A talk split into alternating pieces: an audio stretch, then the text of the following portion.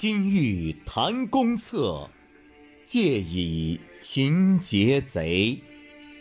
鱼蛇海间笑，羊虎逃桑阁。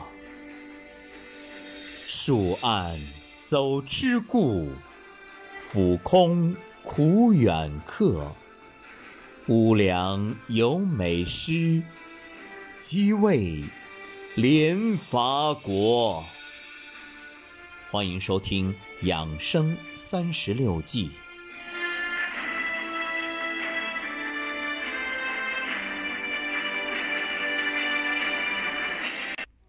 养生三十六计》并战计第二十九计：树上开花。原点。借局布势，利小势大，鸿渐于陆，其余可用为宜也。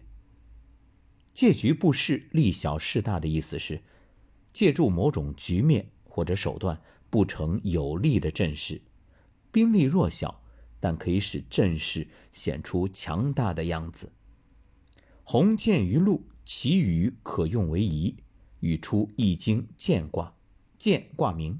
本卦为易卦相叠，艮下巽上，上卦为巽为木，下卦为艮为山，卦象为木直长于山上，不断生长，也比喻人培养自己的德性，进而影响他人。渐即渐进，鸿渐于陆，其羽可为仪，吉利。这是说鸿雁走到山头，它的羽毛可以用来编织舞具。这是吉利之兆。这一计呢，是说弱小的部队通过凭借某种因素改变外部形态，自己阵容显得充实强大，就像鸿雁长了羽毛、丰满的翅膀一样。所谓的树上开花，此树本无花，而树则可以有花。剪彩贴之，不细察者不易发。使花与树交相辉映而成玲珑全局也。此盖布精兵于友军之阵，玩其势以威敌也。大家看那个鸡啊，它在遇到危险的时候，咯，这个毛整个都炸起来，让自己的体型看上去比原先大了好多啊。其实你可以理解为虚张声势，但是虚张声势，哎，它有时候就有用。就能让敌方摸不清虚实。说到这儿呢，忽然想到了钱钟书先生的名著《围城》当中主人公方鸿渐。你看这“鸿渐于陆，其余可用为宜”，想必方鸿渐的名字也是语出于此。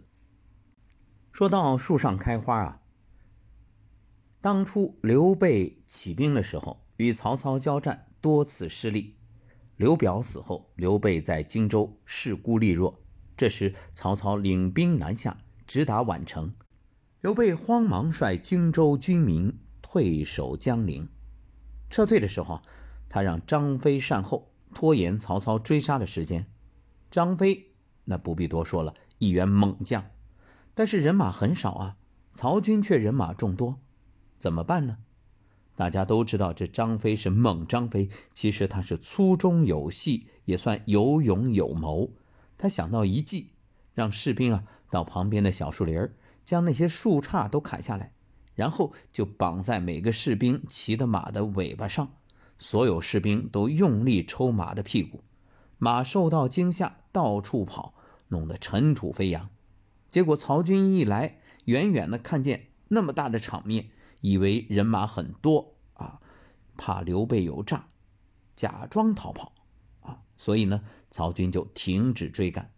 这张飞啊，用树枝起到扬尘的作用，壮大自己的声势，可以说是遏制了曹军的追击。不过，张飞后来又自作聪明，把那个桥给拆了，这就引出了曹军到了之后一看啊，原来你小子还是害怕呀。所以这是画蛇添足，当然这是后话，咱们就按下不表。我们接着说这树上开花与中医养生的关系。说到中医养生的经典，毫无疑问，《易经》《道德经》《黄帝内经》都是。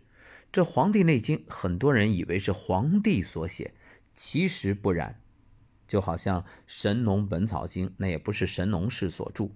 那为什么要用他们的名字呢？其实这里也是树上开花，因为你一听，哦，这是《黄帝内经》，马上肃然起敬，立刻你心里就起了恭敬，所以你就确信无疑，这样自然对于其中所谓的养生的种种方法呢，深信不疑啊，所以就效果更好。因为相信，所以你能够照办，听话照做呀。再比如很多中药的名字啊，呃，像什么大补丸啊、八仙长寿丸啊、天王补心丹呀，哎，那你一听得这个好啊，别管它原料是什么，反正这个就是好，所以你用着也就哎放心了。实际上，很多人一听这名字还没吃药，估计病就好了一大半，因为安心是大药啊。所以你看，现代广告也学会运用这个方法了啊！什么这个国际第一、世界第一，当然新广告法明确规定这些不能用了。实际上啊，我们在这里叨叨两句，这法律它是有规定啊，这是为了确保公平，避免不正当竞争。但是你真正从养生、从调理身体、从治病的角度来说，有些时候还确确实实要给病人用这个方法。我们再举个简单的例子，比如同样的方子，实习大夫给你，你可能压根儿都不会去拿药。如果是一个名中医啊，一个专家，哎，他开的，那你就如获至宝啊，你得小心翼翼地捧在手里，生怕方子丢了，然后。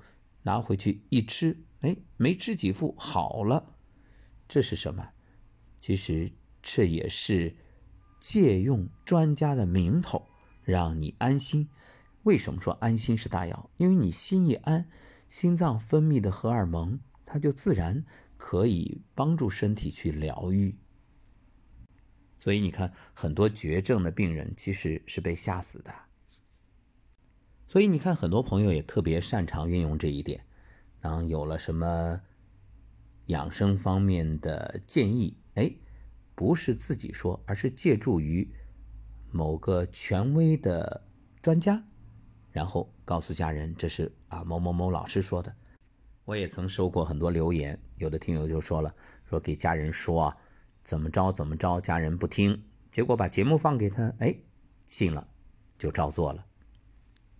说起来特别有意思，就是昨天我还参加了一个聚会，然后有位朋友呢，特意把他儿子带来，儿子今年大概啊不到八岁，然后说是小家伙，你的小粉丝早早的就在这儿等你了，然后看到我进来，小家伙特别高兴，也很大方，而且聊天的时候我发现他真的不仅脑子里有很多的奇思妙想，很多的问题，而且确确实实有自己的智慧啊，他就跟我说。他说：“这个以前吃薯片，现在不吃了。然后包括喝饮料，他都在劝别人，劝很多成年人聚会的时候不要喝饮料啊，因为喝饮料等等等等。哎，这都是从哪儿得来的知识啊？从我们的胖胖熊讲故事里面啊。胖胖熊是我们另外一档儿童节目，所以听完之后，哎，他就吸进心里了。